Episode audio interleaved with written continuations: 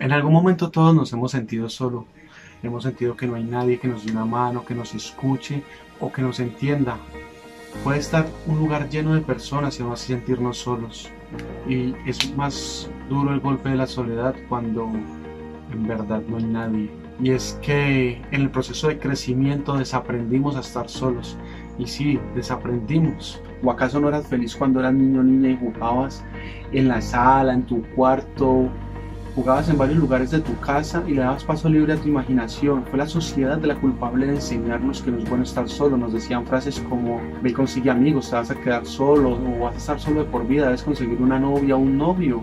Culpo a la sociedad porque no nos enseñó la diferencia entre soledad y solitud, donde soledad es estar acompañado y aún así sentirte solo y solitud es que puedes estar en el lugar más desierto del planeta y jamás te vas a sentir solo.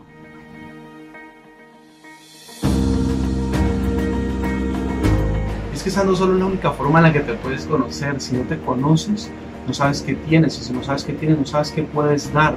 Es ahí donde se empiezan a construir relaciones vacías. O porque crees que a veces sientes que no encajas. Sentimos que no encajamos porque llevamos máscaras y fingimos ser algo que la verdad no estamos seguros si somos, pero que a la sociedad le gusta. Y es que esto pasa porque no nos conocemos y por eso no permitimos que los demás conozcan quién verdaderamente somos. Aprende a estar solo porque es ahí donde te vas a encontrar, es ahí donde vas a sentir tu vulnerabilidad y vas a aprender a reconocerla. Sí, claro, sé que no es fácil.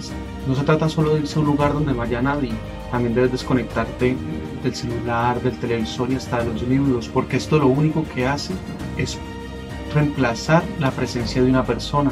Mi invitación es a que volvamos a ser ese niño o niña que era feliz, que jugaba solo.